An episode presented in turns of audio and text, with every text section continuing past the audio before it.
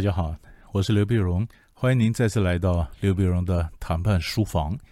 今天这集我想跟各位谈一下韩国人的一些谈判的行为。我们基本上讲韩国人的目测，目是眼睛啊，目测，呃，就是会韩国人讲 nuchi，nuchi，nuchi 是为什么会谈到这个呢？因为美国众议院议长佩洛西不是来台湾吗？那本来台湾的话，那他在八月三号那么傍晚的时候离开台北，飞往这个韩国。但他到韩国呢，但是韩国总统尹锡悦呢就没有见他啊。尹锡悦说以个人度假为由啊，我在度假啊，时间没有兜得上啊。这当然都是理由了啊。那么一种讲法就是因为尹锡悦晓得佩洛西此此行呢，让中国大陆跟美国中间剑拔弩张，那韩国不愿意被卷进来。不愿意在这时候选被迫选边表态，对吧？那我为了被迫不要被迫选边表态，最好的方法就是我根本就没有见你，所以他外长也没见他，是总统也没见他啊。外长是到东协开一连串的峰会，那后来是呃国会议长见佩洛西。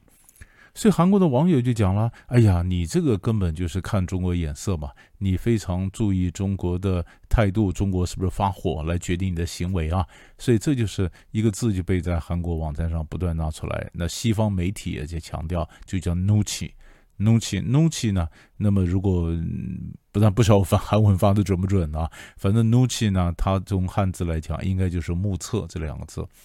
因为韩国人呢，基本上他的一个特色，很多韩国人都讲。”呃，跟韩国人谈判，重点不是逻辑啊，你要看眼神呢，你要看眼神，你要看他的眼睛，看他的这个想法，知道吧？看他的眼神，然后决定说我下一步该怎么做。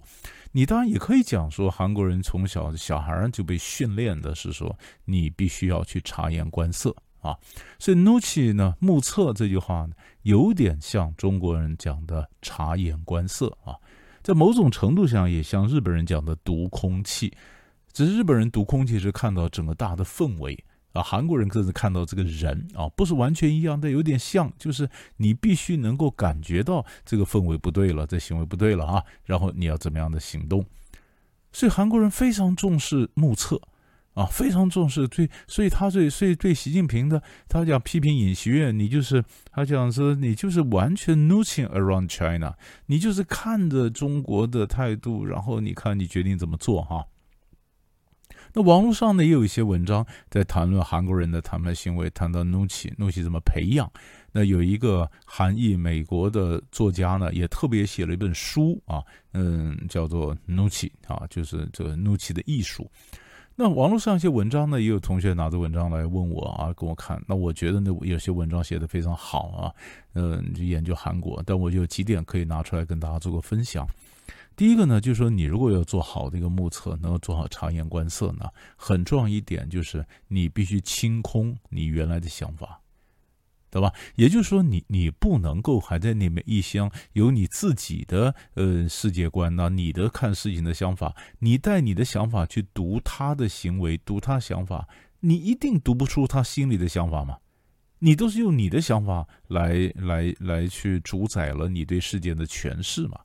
对不对？所以你要怎么样清空你原来的想法啊？而且我也常在课堂上讲，每个人看的世界是不一样的。比如说，表面上是我跟你在谈判，对不对？可是我有很多局啊，我在我很多谈判，很多人没有在桌上的，或者我下一场还要跟谁谈啊？就是台面上、台面下的这个局里面会有受到什么样的影响啊？我在考虑哪些呃同时下棋的人。他在考虑那些同时下棋的人，我们两个看的棋盘和我们看周围抢着伸手过来下棋的人是不一样的。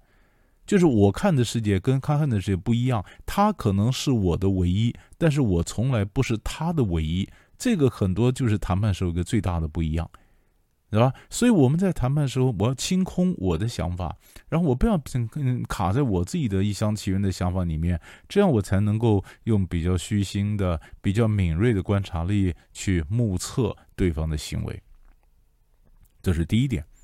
第二点呢也很重要，那网络上一些文章也谈到，其实也是我上课谈到的，就是我们今天在呃了解对方或听对方讲话的时候呢，要听他的上下文。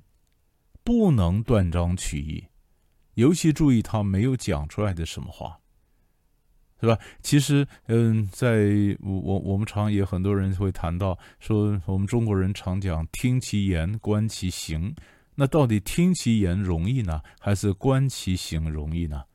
那很多人讲说，呃，这个听其言就是表面上的啦，那你要当看他的行为嘛，呃，行为才能够深入。其实有很多更深入的讨论，就发现其实听其言就够难了。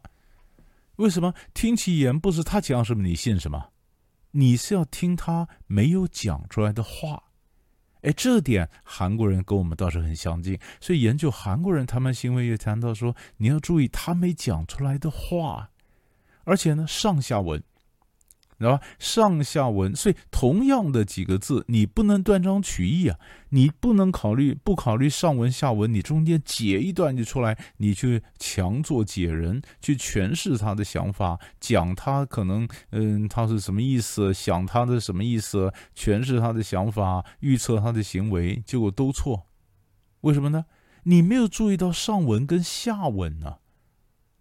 你晓得吗？所以为什么不能断章取义？除非你故意断章取义，不然你不晓得上下文，你不知道他什么意思啊，对不对？所以我们在谈判时候，为什么我们要听？那我们要怎么样的认真的让自己清空？然后你听他的上下文，他没有讲出来的话，他有什么弦外之音？那很多人常常在上谈判课的时候问我说：“老师，我怎么知道对方要什么东西？”那对方要什么东西？这里面呃可以分三个层次啊，顺便教你。第一个层次就是你得分析它的产业结构、它的财报嘛。你看它的产业、它的这个财报，在现在这个节骨眼，他们公司有什么问题，或他们的产业要发展，它需要一个什么样的科技，需要什么样的一个协助，对吧？你从你还不必谈判呢，你就可以做一点准备，你大概晓得他需要些什么东西。但这个可能错。对，所以我还要看第二个，第二个就是谈判桌上，我用谈判技巧来试探，我可能提出很多方案，甲案、乙案、丙案不完全一样，我看看他对于这三个方案的反应是热烈呢，是冷淡呢，马上说 no 呢，迎拒两难呢，还是敞开双臂欢迎呢？他到底对哪一个 proposal，哪一个方案，他有什么样的一个态度？这是我们第二种做法。第三个做法就是我这里讲的，也是我们学的韩国人的所谓目测，读他的眼睛。所以在谈判的真正交锋的时候，我们看字里行间那些他没讲出来的话，以及很多事情的上下文中间怎么样的一个转折，哎，这是我们要看的。